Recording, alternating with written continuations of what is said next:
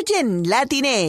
A principios de 2020 se estrenó la película The Way Back, donde Ben Affleck da vida a Jack Cunningham, un exatleta de secundaria que se encuentra atrapado en un trabajo sin sentido y que lucha contra el alcoholismo, además de la depresión por el final de su matrimonio y la pérdida de un hijo. Entonces recibe una segunda oportunidad en su vida, la de ser entrenador de un equipo de básquetbol de una universidad. Participar en esa cinta, la cual es dirigida por Gavin O'Connor, sin duda causó un gran impacto en Affleck. Soy un alcohólico en recuperación e interpreté a un alcohólico en la película, dijo el actor en una conversación que tuvo con The Hollywood Reporter. Realmente se trata del dolor y la pérdida de un hijo, lo que gracias a Dios no he experimentado y es probablemente lo peor que puedes experimentar. Pero también gran parte de esto tiene que ver con el alcoholismo. Continuó Ben. En el pasado, el histrión ya había hablado de su problema con el alcohol, incluso en una entrevista que Ben dio a The New York Times. Dijo que el divorcio de la actriz Jennifer Garner en 2018 había sido un episodio muy doloroso y que fue por su abuso de las bebidas alcohólicas que se separaron. En otra nota, Ryan Fisher, el cuidador de los perros de Lady Gaga, fue atacado por ladrones en West Hollywood mientras paseaba a Koji, Asha y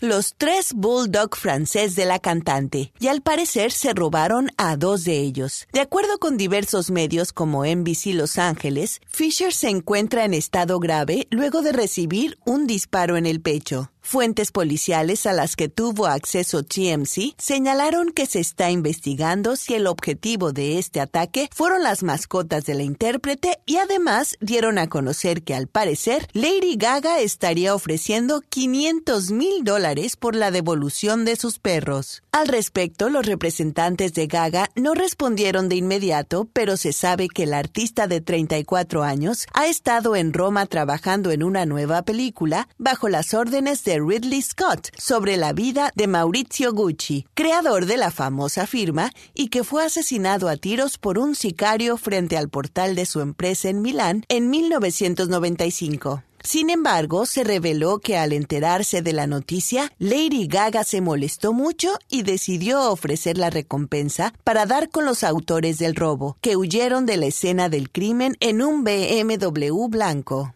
Estas han sido las noticias de entretenimiento de Latinx.